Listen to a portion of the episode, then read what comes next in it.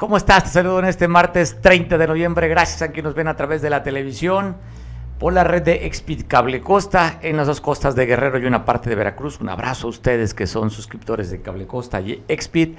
Un saludo también a quienes nos ven a través de las redes sociales. Bueno, el día de ayer, a través de las redes sociales, se viralizó un video. Ayer justamente estábamos en el noticiero, como dos y media, empezaron a mandar reportes de una balacera en Playa Majagua, en Puerto Marqués. No lo dimos a conocer porque las fuentes que estaban comentando ayer no era una fuente oficial. Más tarde, pues nos dimos cuenta y nos enteramos que efectivamente, poco después de las 2 de la tarde, según reporta este turista, que empezó a grabar con su teléfono y dio cuenta de lo que estaba sucediendo en Puerto Marqués. El reporte, de acuerdo a la autoridad que levantó el acta, hablan de un muerto y un herido. Te pongo el video de cómo vivió ese turista la balacera en la playa Majagua en Puerto Marqués, aquí en Acapulco. Balacera aquí en Playa Majagua en Acapulco. Ya vinieron a tirar.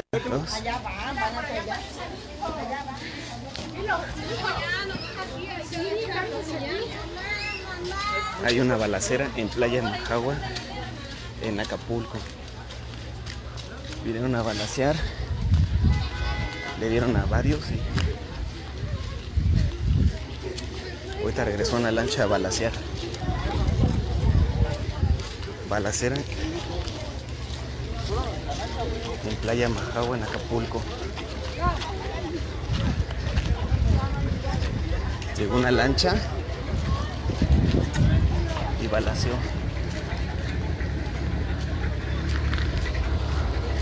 Llegó una lancha y, y a todos los que estábamos ahí en la, en la playa Majagua, en Acapulco.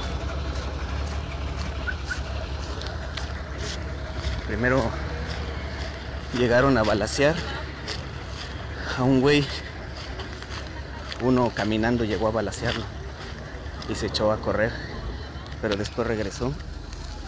Regresaron en una lancha de aquel lado y se armó la pinche balacera aquí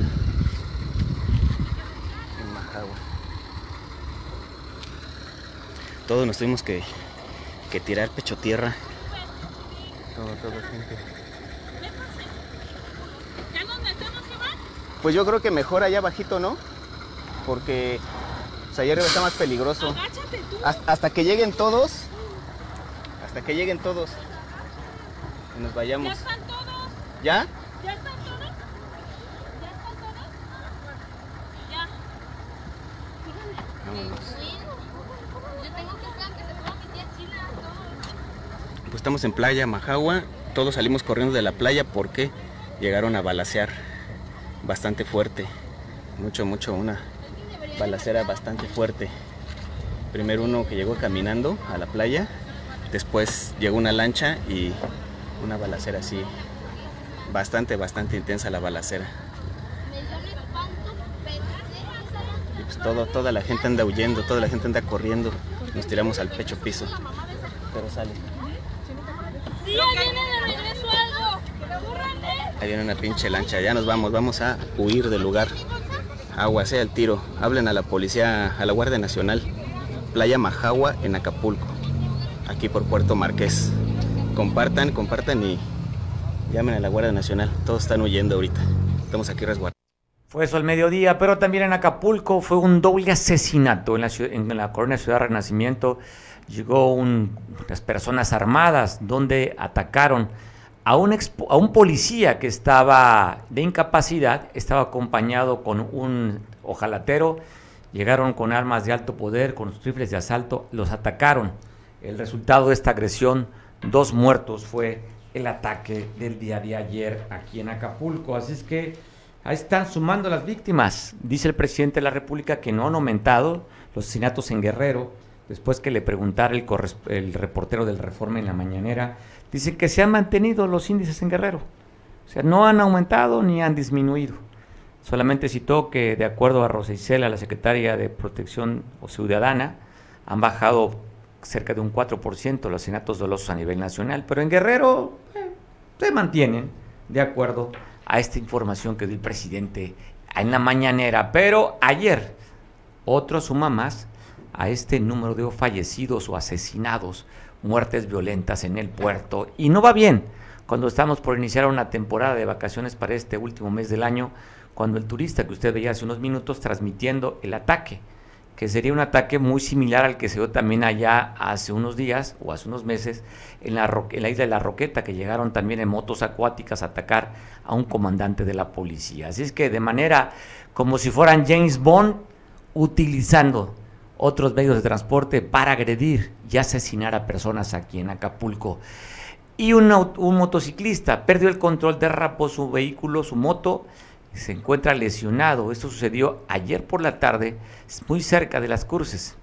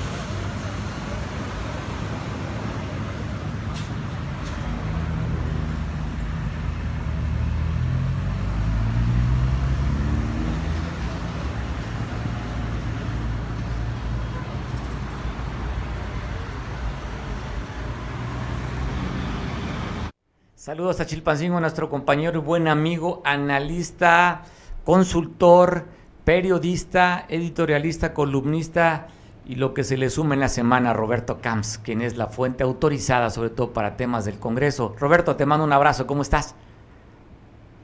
Sí, en mis tiempos de descanso pinto rejas y hago arreglo motos. bueno, pues, aquí estamos. Oye, Roberto, pues agradecido que siempre tengo la oportunidad de platicar contigo. Cuéntanos después que ayer se diera a conocer tarde noche la lista de los 44 que se están formando para buscar ser fiscales del Estado. ¿Se tiene recuerdo memoria que hubiera alguna vez tantas solicitudes para ocupar ya sea la Fiscalía o la Procuraduría en su momento, Roberto? No, no, la verdad, yo recuerdo por ahí una lista de 16 aspirantes que ya eran muchos y que sin embargo ahora, tú has dicho la cifra, eh, vuelve muy complejo este tema de preseleccionar la lista de 10 eh, desde la oscuridad de la Jucopo. Eh, vemos que en, algunos medios de comunicación algunos aspirantes hacen una reflexión pública sobre este proceso, sobre todo la ex, subprocuradora Ana, López Vega, quien espera que no haya mano negra que no haya dados cargados en esa selección, que haya pues un piso parejo. Llama mucho también la atención como el eh, abogado Vidulfo Rosales eh, no se inscribió, pero hizo la acusación de que ya había una inducción desde eh, la parte federal de quién debería ser nominado. Y es lo que te comentaba en el enlace anterior que tuvimos, de que este proceso de selección de quien será el fiscal de Guerrero adolece eh, de reglas de transparencia, aunque haya habido una convocatoria que estableció requisitos, esta, esta criba que se va a hacer de 44 a 10 eh, no es pública, no se establecen los criterios bajo los cuales se va a hacer esta preselección de 10 candidatos o 10 aspirantes que se enviarían a la gobernadora Evelyn Salgado a más tardar en cinco días. Eh, vemos cómo también eh, la sesión de, que estaba programada para el miércoles se pospuso para el jueves. Sin duda hay mucho trabajo, o sea, y no dudo que estén eh, los diputados de la JUCOPO, los integrantes de la JUCOPO, haciendo un análisis de los perfiles, de la experiencia, eh, de la fama pública que también deben de tener del prestigio, la confiabilidad que debe significar el perfil de los 10 aspirantes eh, no es para nada una decisión fácil, pero la incomodidad que en mi caso y en algunos pocos eh, existe es que sea un proceso sumamente privado que deja, por llamarlo de alguna manera, en la indefensión a los 44 aspirantes que van a tener que asumir y disciplinarse y ser eliminados en, en una primera ronda bajo quién sabe qué reglas, Mario. Sí, me recuerdo un poquito a Big Brothers cuando digan, Roberto, estás nominado. Oye, Roberto. Estás nominado a, a una... Roberto, a ver, cuéntame. Cuéntame, ¿cómo va a ser este proceso de los 10? ¿Lo va a hacer la Junta de Coordinación Política? ¿Lo va a hacer... ¿Quién va a ser los que van a filtrar esta criba, como tú mencionas, para mandar 10 de esta lista a la gobernadora? ¿Quién lo va a hacer? Sí, efectivamente, esa es la Junta de Coordinación Política que están reunidos y te decía que se incluso descarrila la sesión que estaba programada para este miércoles, se pospone para el jueves porque es, una, es un trabajo muy intenso, muy delicado eh, hacer esta preselección de 10 aspirantes que a más tardar en cinco días se está enviando a la gobernadora Evelyn Salgado para que ella devuelva una terna de tres y que estamos hablando, por lo que han declarado la presidenta de la mesa directiva, Flora Ñorbe, y el presidente de la Jucopo, Alfredo, Alfredo Sánchez Esquivel, que a más tardar entre 8 y 9 de diciembre, o sea, ya a la vuelta de la esquina, estaría esta terna en la sesión del Congreso para hacer ya eh, la designación del próximo fiscal, Mario. Oye, en la Junta de Coordinación Política, ¿quién tiene más votos, Morena? pues tiene la presidencia y están en una definición de la Secretaría para el PRI, eh, vocalías para el PRD y está la representación política de la Acción Nacional y PT, que no son un grupo parlamentario, pero que ahí están presentes. Eh, entonces es, eh, de alguna forma es de pares, pero sin duda alguna, porque son decisiones de consenso y no puede haber un mayoriteo como tal, pero el peso específico del presidente y del grupo parlamentario de Morena, Morena sí cuenta, sí se expresa de alguna manera importante eh, eh, en la Jucopo. Además, la Jucopo tiene sus reglas, o sea, que es la ley orgánica del Congreso y que no pueden transitar, como se vio en semanas previas, para imponer a la mayoría de Morena en las comisiones. O sea, hay reglas que tiene que respetar el presidente y los integrantes de la JUCOPO, que es eh, tomar en cuenta la representatividad, la, la pluralidad que tienen los diferentes grupos parlamentarios. No puede haber el agandai en el atropello, aunque se intenta.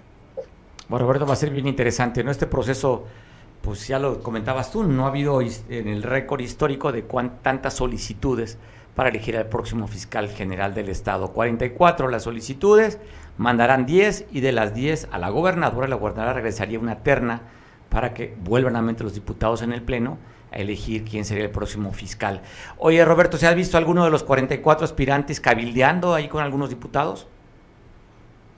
Sí, a pocos. He visto a Martín Celis, el hermano de Esteban Celis. Él fue eh, el titular de Igatipam, Esteban Celis, estuvo en el gobierno de López Rosas también como funcionario público, pero no es Esteban, es Martín Celis. Lo he visto visitando a los funcionarios. Vi a la subprocuradora Anacleta López Vega, la vi visitando aquí al grupo parlamentario del PRD y, tal vez otros, porque bueno, estas reuniones eh, más bien son en privado y en restaurantes fiji seguramente eh, con los coordinadores de los grupos parlamentarios, pero sí se han dejado ver aquí por el Congreso, pero sobre todo llamar la atención lo que se viene declarando en medios, ¿no? Por parte de Vidulfo, que me parece no menor la acusación que hace de que ya hay dados cargados y las propuestas que hacen algunos aspirantes de abatir los índices, altos índices de impunidad que existen en Guerrero como propuestas para ser procurador, eh, de atender la voz de las víctimas ese proceso que se salió de la Jucopo y se fue a los medios es lo que yo creo que debió haber eh, dado quizá en una ronda, primera ronda pública, porque son temas que sí son de interés público. Yo hubiera preferido que los 44 eh, desfilaran en paquetes, así como llegaron los alcaldes, hicieran una exposición de cinco minutos de cuál es eh, su propuesta para que los integrantes de la Jucopo y la sociedad tuvieran una idea del perfil de la capacidad y la propuesta de los 44, no como se está haciendo en este momento allá en el Instituto Eduardo Neri, en una mesa de trabajo privada con los integrantes de la Jucopo en una discusión de la que no participa la sociedad, Mario. Pues es interesante. Quieres democratizar tú ya también a la elección del fiscal, ¿verdad? Por lo que entiendo, que la sociedad se entere. Pues yo creo que son asuntos públicos que no se deben de resolver en privado. Va a ser interesante, Roberto. Pues te mando un abrazo, vamos a estar al pendiente. Hoy un comentario breve de lo que se, ya se volvió viral el día de ayer, nota a nivel nacional, sobre la famosa, este, el escudo de la República Mexicana, que fue de manera, este, pues, ¿cómo le podemos decir? Modificado, tuneado, ¿cómo le llamaríamos? Pues creo que es eh, uno de los escudos históricos, es el águila imperial, tuneada, modificada por artesanos, porque dicen que aquí se empoderó a la serpiente, que es muy retadora, y que el águila, yo creo que el águila de la América toda cabizbaja. Sí, eh, que no tiene la misma actitud altiva del águila de esta, de esta bandera, de este escudo, pero creo que se hace un escándalo pues mediático, está bien, pero no intrascendente bajo mi punto de vista porque no se le puede atribuir al gobierno de Guerrero o a la gobernadora el estar utilizando mal los símbolos, simplemente fue un escenario y de ninguna manera significa que en la papelería o en la escenografía oficial se haya integrado. Creo que, creo que es un episodio para el chascarrillo, pero intrascendente, Mario. Oye, lo único, lo único es que dice que se está tuneado con una inicial, con una sigla que estaría representada por el apellido, ¿no? Oye, me acuerdo, oye, salgados, si me acuerdo aquí en Eso ya es para la picaresca. Sí, pues bueno, nada es casual, en los símbolos nada es casual, ¿eh? Esto no es casual. Oye, Roberto, cuando dice ese, me acuerdo del barrio de Acapulco, ¿qué onda ese? ¿Qué pasó ese? No, pues tú no eres acapulqueño, no, no, tú eres de, de, otras no, partes. No, sí, sí, sí. Sí, ¿a poco nunca utilizaste el ese? ¿Qué onda, men? Ese men. Ese men, ¿no? Ese men. Bueno, pues nos despedimos de ti, Roberto, ese men con la S de esta serpiente que manda mensaje con este símbolo patrio. Un fuerte abrazo. Abrazo, Roberto, como siempre. Pues bueno, hablando de Chilpancingo, bueno, perdón, antes vamos a, a pasar la, una marcha que hubo aquí en Acapulco y arrancaron para hacerse sentir las prepas populares exigiendo que les apoyen, sobre todo quieren platicar con el delegado federal Iván Hernández, con esas imágenes que fue, ahí la ve usted, ahí en el edificio de Palacio Federal que se encuentra sobre la costera Miguel Alemán, en la parte del centro, en la parte histórica del puerto. Ahí se manifestaron estudiantes de las preparatorias populares para decirle, requerimos del apoyo. Estas prepas les hace falta que las atiendan. Un grupo reducido de estudiantes, pero no porque fuera reducido, pues no también causaron una parte de, de embotellamiento. Ahí están, profesores y este grupo de estudiantes para que los volteen a ver porque requieren recursos para darle mantenimiento a las, a las prepas populares. No sabemos el delegado federal Iván Hernández ya tuvo contacto con ellos y platicó, pero estaremos al pendiente a ver qué más da esta marcha reducida, limitada, pero no por eso deja de llamar la atención cuando bloquean una de las avenidas o la avenida más importante del estado de Guerrero. Y hablando de marchas también en la capital del estado, están pidiendo, exigiendo que tienen problemas con el agua allá también, digo allá también, no es el único lugar en el estado que están requiriendo poéticamente, como dicen, de este vital líquido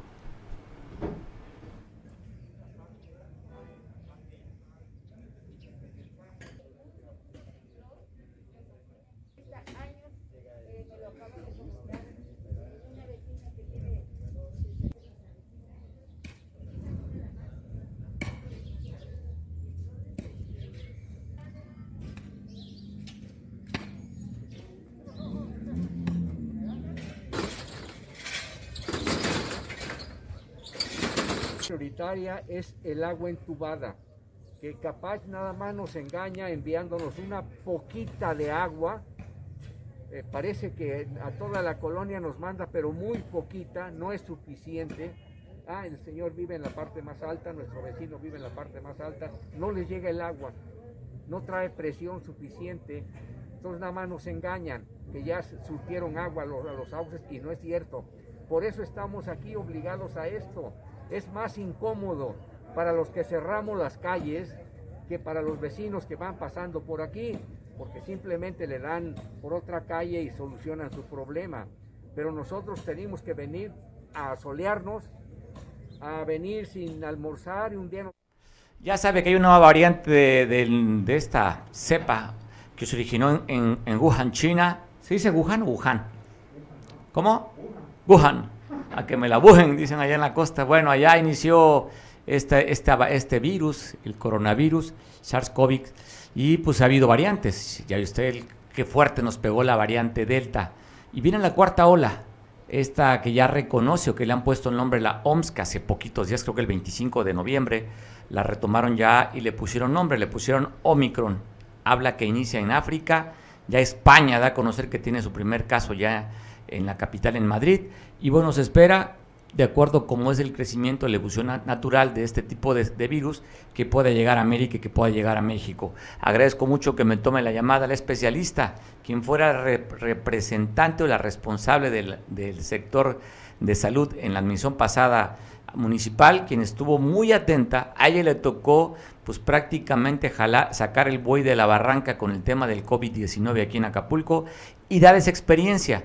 Buscamos su opinión con Roxana Tapia Carvajal. Roxana, te saludo, ¿cómo estás? Buena tarde. Buenas tardes, Mario. Un gusto saludarte. Oye, cuéntanos, ¿cuál es tu opinión sobre esta variante del Omicron cuando hemos visto que el gobierno federal dicen que no nos preocupemos, que estamos preparados para esta variante, inclusive están convocando a eventos multitudinarios para el próximo primero de diciembre? Sí es una controversia y, y la verdad es que cada ciudadano, como siempre te lo dije las veces que me entrevistaste cuando estaba en funciones, pues debemos de ser responsables. Si la autoridad no nos pone límites, cada quien debe de tomar la responsabilidad de su salud y valorar si es conveniente acudir a estos eventos, ¿no? Este, nosotros podemos cuidarnos siguiendo las medidas, pero en lo posible una de las medidas de cuidado sigue siendo evitar las aglomeraciones. Dice el presidente de la República que pues que hay que traerse el cubrebocas, si es necesario se lo ponga, que no es obligatorio porque no es un gobierno que firmes ya a ponerse el cubrebocas. ¿Qué sugieres también sobre esa solicitud del presidente? Pues mira, cada entidad federativa, así como cada municipio, también ha tomado sus, ha realizado sus lineamientos, los ha ejecutado, o al menos así fue cuando estuvimos nosotros. Y a mí, yo para mi experiencia, la experiencia que tuve y que tuvimos todos, que hemos tenido, pues usar el cubrebocas habla de una responsabilidad. Eh, yo no invitaría a dejar el cubrebocas porque hay estudios donde se ha demostrado que si todos al mismo tiempo usamos el cubrebocas, podemos disminuir el riesgo de contagio que hay. Definitivamente el, el presidente seguía mucho en la libertad, en que cada quien utilice su criterio y cada quien asuma la responsabilidad con su cuidado, o es lo que yo le dijera al pueblo de Acapulco, guerrerense y a nuestro país, que seamos responsables con nuestra salud. Pues bueno, Roxana, ¿tú cómo ves, de acuerdo a tu experiencia y lo que has estado leyendo en notas médicas y notas periodísticas, crees que esta variante del Omicron pueda ser dura para el país? Aunque Hugo López Gatel, el SAR anticovid, dice que no es tan preocupante esta variante. Mira, suel, yo tengo esta, este criterio, no estamos en las mismas condiciones de cuando tuvimos la, las tres olas que nos tocaron a nosotros, la primera, segunda, tercera, porque las condiciones han cambiado mucho. Estoy consciente que en el, en el puerto de Acapulco hemos vacunado a más del 50% de la población y eso reduce mucho el número de contagios graves. Todavía no se tiene hasta ese momento la información oficial o científica de qué tanto pueda protegernos la vacuna, pero hasta donde se ha informado también esta variante no es tan letal y eso es algo pues bueno para, para las personas, sobre todo las personas vulnerables, ¿no? Entonces, estamos en condiciones diferentes, muy diferentes, además de los anticuerpos que hemos adquirido aquellos que nos hemos infectado por el COVID en más de una o dos ocasiones. Y yo espero que también esta ola pues no afecte a tanta cantidad de, de mexicanos. El hecho está en que yo sigo llevando el, el, reporte de los hospitales y están en su mínima ocupación hospitalaria y eso habla pues de que la evolución de la enfermedad va caminando como científicamente se esperaba. Sí, bueno, hablaba, yo recuerdo las primeras ocasiones, lo decía Angela Merkel allá en Alemania, al principio de la, de la primera cepa, que el 70% de la población a nivel mundial tendríamos el virus. O sea, el 70% tendríamos que habernos contagiado con el virus. Así es, y, y aquí en Acapulco, la verdad, eh, yo creo que nos hemos contagiado el 80%. Eh, tenemos un sistema inmunológico yo considero que un poquito más resistente que en algunos otros países europeos definitivamente para este y para otras enfermedades, pero no debemos de bajar la guardia, debemos de seguirnos cuidando definitivamente y ahorita lo que preocupa es el, el hecho de que la gente rezagada que no se ha vacunado pues haya habido tanto desorden o tanta falta de, dosis de vacunas. Eso sí es un poquito preocupante, pero estoy segura que, se tiene que resolver. Pues bueno, cuando tú dices aquí somos resistentes, sin duda, a ver, si nos vamos a Playa Manzanillo, ahí hay descargas de, de, aguas negras en muchas playas de Acapulco, pues nos hace fuerte, Roxana. Aquí estamos comiendo tacos en la calle sin la higiene necesaria y eso nos hace mucho más resistente. Tiene, ya ves, ¿verdad? Sí, definitivamente. Nuestro sistema inmunológico se tiene, tiene, memoria y se tiene que fortalecer. Bueno, Roxana, te mandamos un abrazo como siempre. Gracias por la oportunidad de platicar contigo y nos das un dato que da tranquilidad. Tú que llevas el reporte de hospitales, dices que hay poca ocupación hospitalaria por tema del COVID-19. Sí, así es y cuando haya alerta también, Mario, con gusto se los daré a conocer. Pues esperemos que no perdamos la comunicación, Roxana, y estemos al pendiente contigo. Te mandamos un fuerte abrazo y como siempre, mi admiración, respeto y cariño y gracias por tu trabajo tan profesional que has tenido.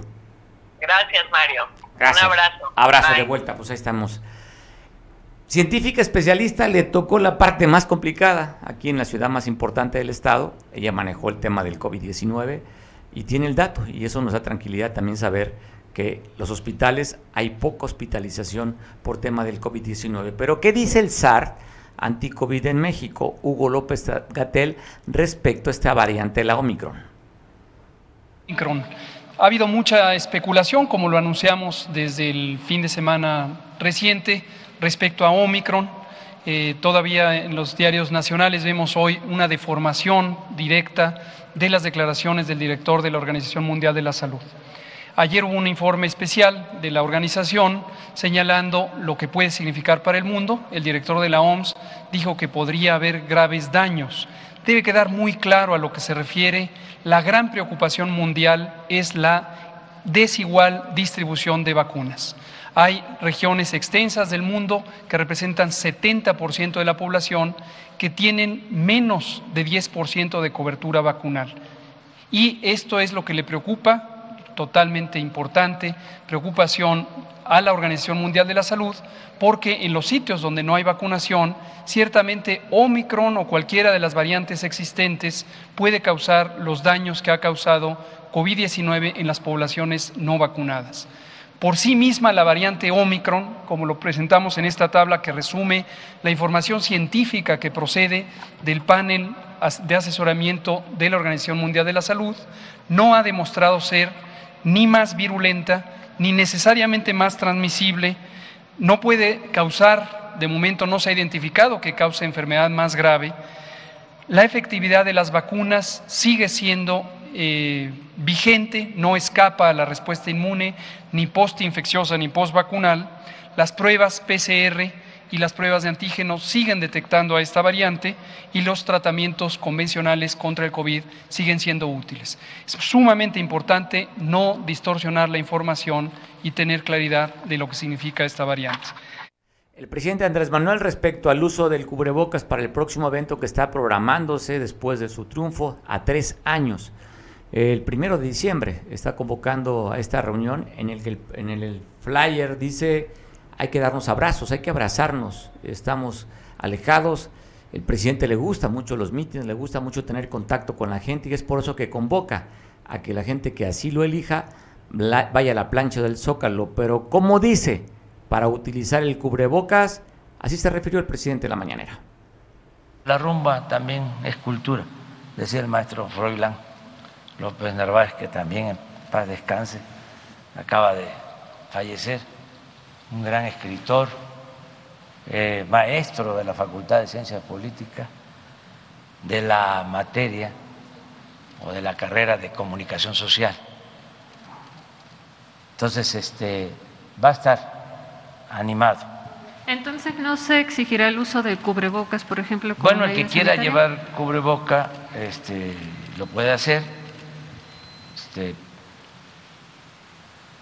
se protege con el cubreboca, o sea, si él considera que lo puede hacer. Pero acuérdense, desde que inició la pandemia, pero desde antes, porque este, nosotros estamos en contra del autoritarismo. Siempre hemos estado prohibido prohibir. Aquí no hubo ni habrá toque de queda. Que a las siete de la noche todos a sus casas. Nadie puede salir. Así este, se llevó a cabo en algunos países, en algunas partes, e incluso aquí, en el país, me hablaron de Nuevo León, una gente mayor, veteranos como yo, que no podían llegar a un restaurante después de las 5 de la tarde. Bueno, también se refirió a este refuerzo para la el tercer refuerzo, la tercera vacuna para los adultos mayores. Así dijo el presidente también en la mañanera. ¿Se pensará en una dosis de refuerzo para la población mayor en México? Sí, lo tenemos este, contemplado. Este, no se ha anunciado porque hubo mucha alarma con lo de la nueva variante. Y eh, quisimos eh, actuar con prudencia para no infundir miedo, pero sí es parte del plan que se tiene. ¿A partir de cuándo se consideraría presidente? Ya, lo más pronto. Eh, tenemos que seguir vacunando en comunidades muy apartadas. ¿Se pensará en una dosis de refuerzo para la población mayor en México? Pues bueno, también hablando sobre temas de salud, da a conocer el, gobierno municipal de San Marcos que ya llegaron medicamento a varias comunidades. Una de ellas, el Cortés de Aguasarca. En este momento nos vamos a Yucatán de las Flores, Piedra Blanca, y Aguasarca de la Peña. Los 16 centros de salud que tenemos en todo el territorio están siendo beneficiados porque ya entregamos también allá en las vigas y bueno, el resto de la semana se va a estar llevando acá.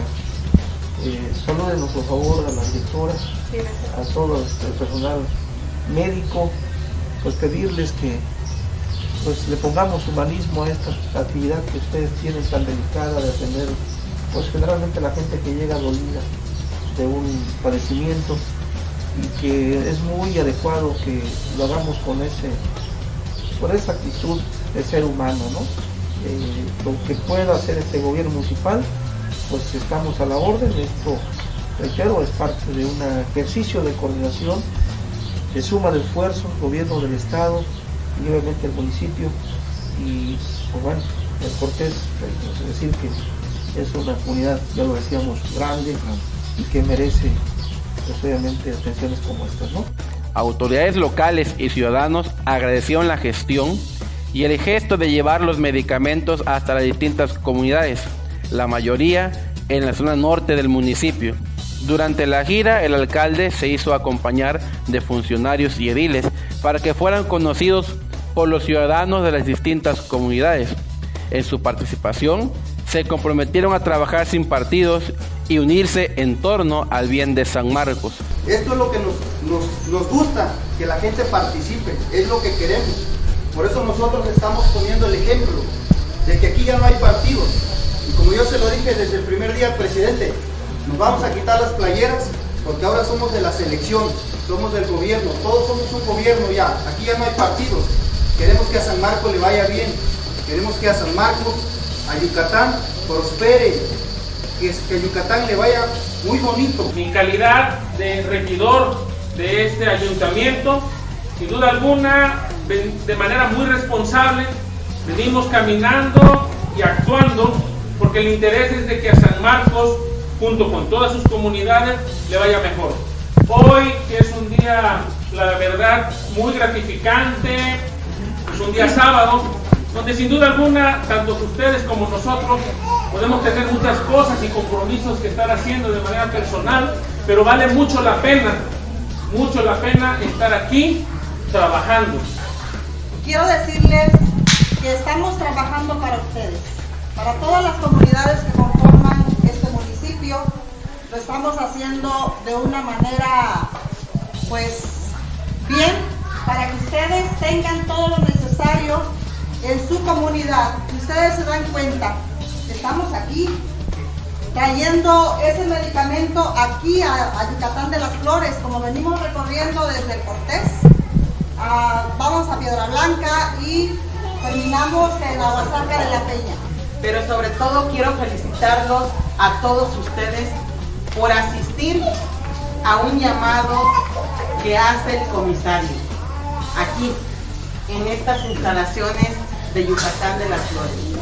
Créanme que es grato para nosotros ver el interés, de manera particular que estoy observando, el interés de ustedes por venir aquí, por acudir, por estar. Eh, las comunidades con acciones de gobierno que realmente no solamente se tienen aquí, sino que permitan transformar nuestras vidas. Porque eh, todos merecemos vivir de manera decorosa. Todos tenemos aspiraciones a que nuestros hijos se preparen y que se eduquen para tener una vida mejor. Para Veo Noticias, Julio Radilla.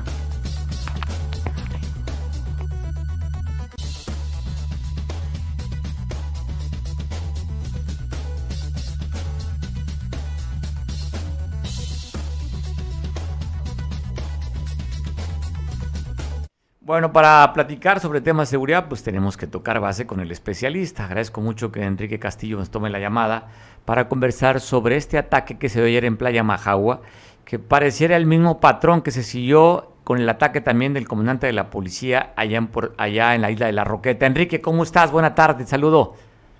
Gracias, Mario Rodilla. Pues buena, buena lectura porque sí, realmente se podría incluso hablar en términos novelísticos de un ataque anfibio, ¿no? O sea, como del mar hacia la arena se desarrollan acciones pues delincuenciales. Aquí tendría mucho que ver el tema de la, de la Capitanía de Puerto, a ver qué investigaciones tiene. Recuerda también, hablando de asuntos similares, eh, cuando eh, incendian una un yate, digamos, allá eh, en el área de la Marina de, de acá de, Playa Por Playa Manzanillo, Playa Manzanillo, exactamente. Entonces sí, sigue habiendo un grupo que se vale del mar para ejecutar sus acciones. Suena, como te decía, como una historia policial de piratería incluso, pero pero únicamente eso se podría dar, ver en Acapulco, ¿no? Y sí, el ataque, el ataque que comentas de, que desde una lancha baja un grupo eh, y ataca a, la playa. Y recordemos también el tema de, Playa del Carmen, también hubo un ataque similar que bajan de, de lanchas a atacar a un grupo de, de, alguien que se presumía era, eran este eran vendedores de, de, droga en, eh, al, al, menudeo, ¿no? Entonces sí, sí está, está interesante eh, eh, revisar, porque según alguna versión de algún turista que subió a, su, a sus redes sociales, eh, pues atacaron también a, balacearon a, a turistas. No tengo información de si hay algún turista que se encuentre recibiendo atención médica, pero es delicado, ¿no? Y habría que preguntarle a, a la autoridad eh, eh, naval que, que, que, que, o sea, si no tanto preguntarles porque son herméticos, pues sí ver en el área de, de Ministerio Público, en la Fiscalía Estatal, que, que hasta qué punto tene- tenemos que preocuparnos, ¿no? Porque sí es, ya no son ataques dirigidos a, a, como dirían antes los clásicos, entre ellos, ¿no? Sino ya están atacando a, a, la, a la población. Entonces sí, sí está intenso el, el tema, merece atención, no podemos dejar de pensar en ello los que hacemos análisis de riesgos, porque sería una, sería una insensatez de parte de una lista de riesgos, pues no tocar temas, como se dice en términos coloquiales, calientes, ¿no? Hay, Oye. que, hay que hablar, dime. Oye, Enrique, y, pero a ver, me suena un poquito el mensaje, porque pues sabemos que quien hoy está atendiendo el tema de la seguridad a nivel estatal es un marino, municipal es, un marino. Viene el refuerzo de 100 marinos y atacan por el mar. Sí, sí, sí, suena, suena como algo, algo, pues, eh, que increíble, ¿no? Que ahora que es una política pública de seguridad operada por gente que viene de- del mar, digamos, estén haciendo uso de, ese escenario, pues, para, para atacar, porque ahí tendría que ver qué lancha fue, qué, qué, qué, qué información tiene la capitanía en este caso de las lanchas que están moviendo para esos fines, ¿no? Oye, Enrique, recordar Capitanía de Puerto ya no lo tiene la Marina Mercante, lo tiene la Secretaría, la, la la- la Secretaría de la Marina, de, la Marina, ¿no? Antes era civil, antes era civil, ahora ya lo tiene, lo tiene ya los, los marinos. Lo que le llaman ahora la autoridad marítima, ¿no? Y la autoridad naval es la autoridad militar. Y la marítima pues es la, la, la mercante, digamos, la capitanía, aduanas, entonces todo el escenario que, que se maneja en términos de seguridad marítima y naval ya está en manos de la CEMAR, que, que tendríamos que estar esperando algún, alguna información que, como te digo, sus políticas públicas de comunicación no. son muy muy abiertas que, que digamos, entonces sí, habría que preguntar directamente eh, a, a, a- esa autoridad, pues qué, qué tenemos que preocuparnos, hasta dónde, ¿no? No, pues Pero no lo dice, no, no dice vale. nada, no dice nada, Enrique, ellos no van a decir nada. Claro que no, claro Pero que no. ojalá sí que- dé, oye, ojalá que sí dé para las investigaciones y puedan detener a los culpables. pues sería lo ideal, ¿no? Porque pues ya no ir a la playa porque no sabes tú en qué momento la lancha que viene del mar venga con tales o cuales intenciones, ¿no? Entonces sí, hay que preguntar. Total, si no contestan, bueno, yo pregunté. Claro. Entonces sí, sí está, está intenso, ¿no? Oye, Enrique, de manera breve, cambiando el tema, después de lo que se viralizó ayer, fueron dos notas. Una, esta, tomada por un turista, la tomaron todos los medios nacionales. Y la otra, también que dio vuelta a nivel nacional, el escudo del, del, eh, del Ávaro Patrio, donde fue modificado ayer y apareció como decoración en la parte de atrás en una conferencia que dio la gobernadora Evelyn Salgado. Sí, es una ridiculez, es una ridiculez, es propio de un, de un pueblo, de una república bananera, ¿no? ¿Cómo es posible que, que, pongan, exhiban a la gobernadora de esa manera? No, no hay quien le diga, oiga, eso no es correcto, el escudo está, eh, o, incluso si tú puedes ver, se ve claramente que con la serpiente, famosísima serpiente, ya está en forma de S, ¿no? Atrás de ella es el mensaje subliminal de, del apellido de la señora Salgado, ¿no? Entonces sí está muy ridículo, muy propio de, me acordé de Nicaragua, me acordé de, de cuestiones de ese tipo de, de gobernantes eh, que se sienten eh, ungidos por el, por el destino y, y empiezan a mandar mensajes subliminales, ¿no? O sea, y, no, y yo estoy seguro que la señora no autorizó ni supo eso, sino que alguien por ahí quiso a- hacerle el favor, entre comillas, de colocarla en esa en ese escenario, en esa posición, eh, prácticamente y literalmente en ese escenario, ¿no? Ella dando una conferencia en un presidio y en la parte de atrás la bandera nacional con un escudo totalmente ridículo e impropio e ilegal. Aquí la Secretaría de Gobernación tendría que levantar un reporte, un- una sanción, ya sea al propio gobierno estatal o a la persona que hizo eso, porque no se puede permitir ese tipo de ridiculeces que, aunque son de, de carácter, ¿cómo te puedo decir? Este, Artesanal. pues, artesanal o sensible, hay que dejar un antecedente de que no es correcto que utilicen el escudo nacional para fines políticos y de propaganda personal, ¿no? Entonces sí, sí, habría que ver el día de hoy. Bueno, no, oye, quisieron, oye, pero tomaron el águila real como el águila que tomó el gobierno federal para hacer el escudo de la Guardia Nacional. Es el águila real modificado el pico porque parece, no parece este águila, ¿no? La cara es de otra cosa. No, a mí se me figura un guajolote, la verdad. Un guajolote que, digo, por ser diciembre puedes aceptar que digan, bueno, es una alusión a los pavos, ¿no?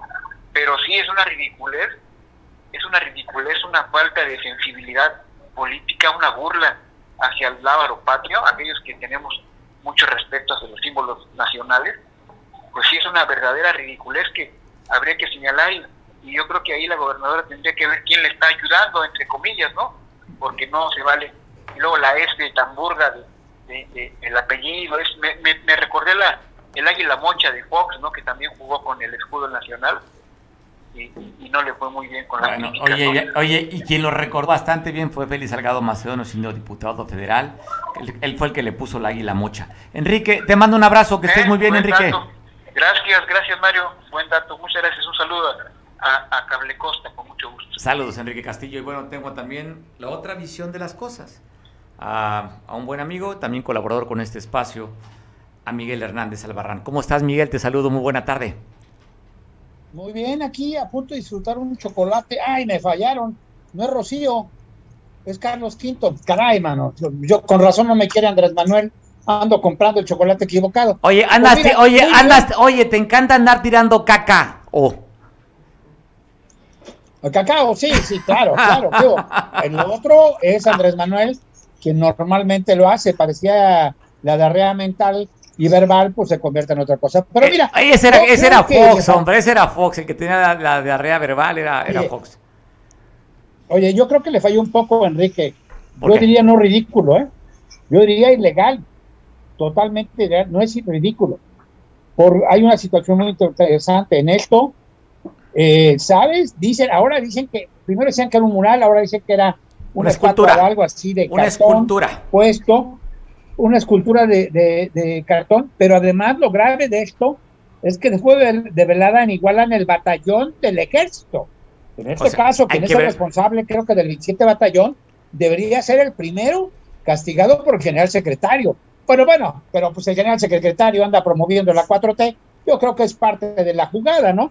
Porque en todo caso, en casa del propio ejército, quienes son los que deben salvaguardar los valores y, lo- y el escudo nacional, fueron los primeros que le pidieron a la gobernadora, a Evelyn, y por cierto, ya que decía que el águila mocha, pues Félix, calladito, calladito, mejor, mejor ahora aventó un chistecito ahí de que pareciera ser que le tiene miedo a Lorenzo Córdoba, como que ya ves que lo hizo candidato, ya lo nombró, y ahora agrega una composición de palabras de PRI, PAN, Ineside, no sé qué tanto rollo, pero la verdad es que yo, yo en lo personal diría que le fallaron sus asesores a Evelyn Salgado, son, pues diríamos que cierto punto ignorantes de la propia historia y de su responsabilidad como parte de representante del gobierno. No vamos a decir que ella, porque al final de cuentas ahora resulta que el culpable va a venir siendo el escultor en este caso, o quien hizo esa artesanía, y obviamente el otro culpable solidario, pues debe ser el general de la 27 o quien haya sido responsable de esto, porque no es posible que no lo hayan visto. No es ridiculez, es una total falta de respeto y un acto ilegal. Pero bueno, pues si ya vimos que aparte de la Casa Blanca está la Casa de Chocolate, y cada vez que le embarran por ahí en la cara la corrupción, su corrupción familiar, Andrés Manuel, pues se vuelve loquito, ¿no? Ya ves que se fue encima de Estigui y de proceso. Aquellos que antes defendía que eran únicos medios y periodistas democráticos que creía en Andrés Manuel y que era que inclusive la defendía porque mientras era atacada y ninguneada, él la defendía porque hablaba muy bien de él. Estas son las situaciones que hay que ver porque, bueno, es mucha la desesperación y sí le dolió lo de el cacao, lo de Sembrando Vida, pero sobre todo lo de los hijos. Porque suena cochupo, Mario, ahí salió por ahí un acta notarial por cierto, firmada por el ahora secretario de gobierno y exgobernador, donde habla de un juicio intestamentario. Habría que checar si no es un cochupo y es una, es una escritura patito como aquellas que acostumbran muchos notarios. Y no nomás me refiero a los de allá de Tabasco, no es muchos notarios en muchas partes del país. Oye, pues va a ser interesante qué pasó. Sí, me, me, me, llamó la atención la respuesta del presidente contra Carmen Aristegui. De hecho, le dice que nunca ha estado en el movimiento, que pues ya se quitó la máscara y que ella obedece a intereses del Reforma, ¿no? Que es, Pues que es conservadora. Pero mira, por eso yo ya me la puse. Total, al final de cuentas. No, no, no, eh, oye, no le, no, le, no le entiendo lo que dice ahí.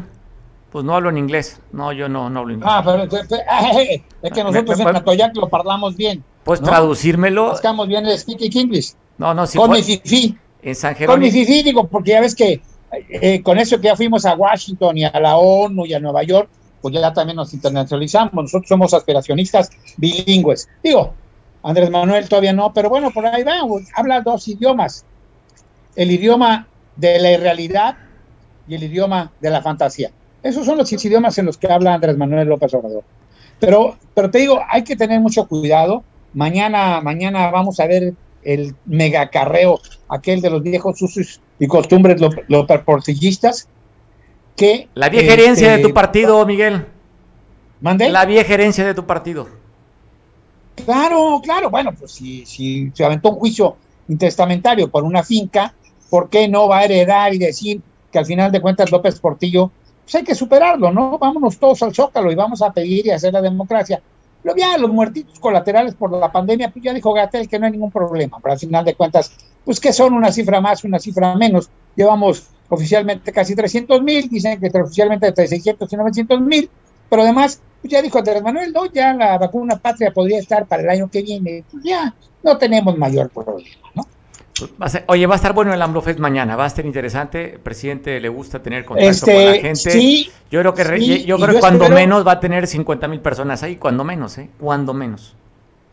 Oye, eh, a ver, a ver, tú, conservador, aficionista en contra del movimiento del AMLOFest. Yo soy del 50,000. 4T, reforzado, Ah, remake. Oye. Mario, 50 mil sería la gran, el gran fracaso. Juntar 50 mil en el Zócalo cuando dice que van a ser millones, va a ser el gran fracaso. Y yo creo que Jesús Ramírez, en este momento, que si te está monitoreando, te va a quitar la mesada del bienestar, mi querido Mario. No, espérame, Yo, no, me duele, me duele, no. No, pues cómo lo va a quitar ahorita que no hay trabajo, no, espérate. Ya, oye, no, bueno, no hubiera pasado nada si me hubiera con tiempo apuntado decir el 45 para buscar la fiscalía. Mario Radilla Arestegui, así te vamos a, a nombrar nosotros. Yo estoy con la 4T, Miguel, aunque duele, aunque duele reconocer que está cerca del 70% de la popularidad, el presidente con Oye. mayor popularidad que ha habido en la historia. El hombre Sí, sí, que cada esto 100 mira. años nace un líder como el que hoy tenemos, y hoy tenemos un líder que es fuerte y duro, que no le hace nada, y su gallo no le quita las plumas a nadie y le hace lo que el viento a Juárez.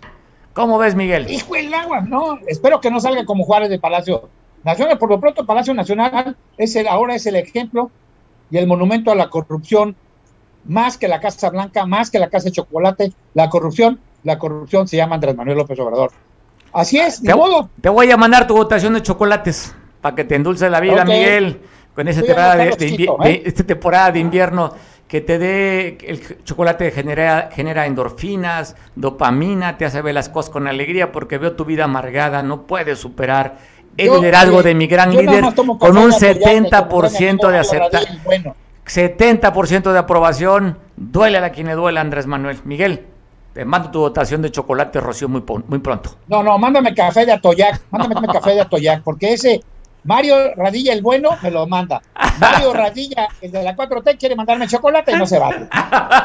Abrazo, Miguel, como siempre, que estés muy bien. Saludos, Saludos. a todos. Pues saludos, Miguel Hernández. Pues bueno, nos vemos mañana en punto de las 3 de la tarde. Gracias por escucharnos una, un día más. Un día más, así como 24 horas aquí el grupo dice solo por hoy, solo por hoy que nos vean. Mañana igual hacer ese compromiso solo por hoy que nos vean mañana. Descansa, buen provecho. Hoy es un día también como todos los días para pasarla bien. No le cambies de canal que nos está viendo por televisión. Seguimos con las noticias desde San Marcos Guerrero. Abrazo fuerte. Buen provecho. Hasta mañana.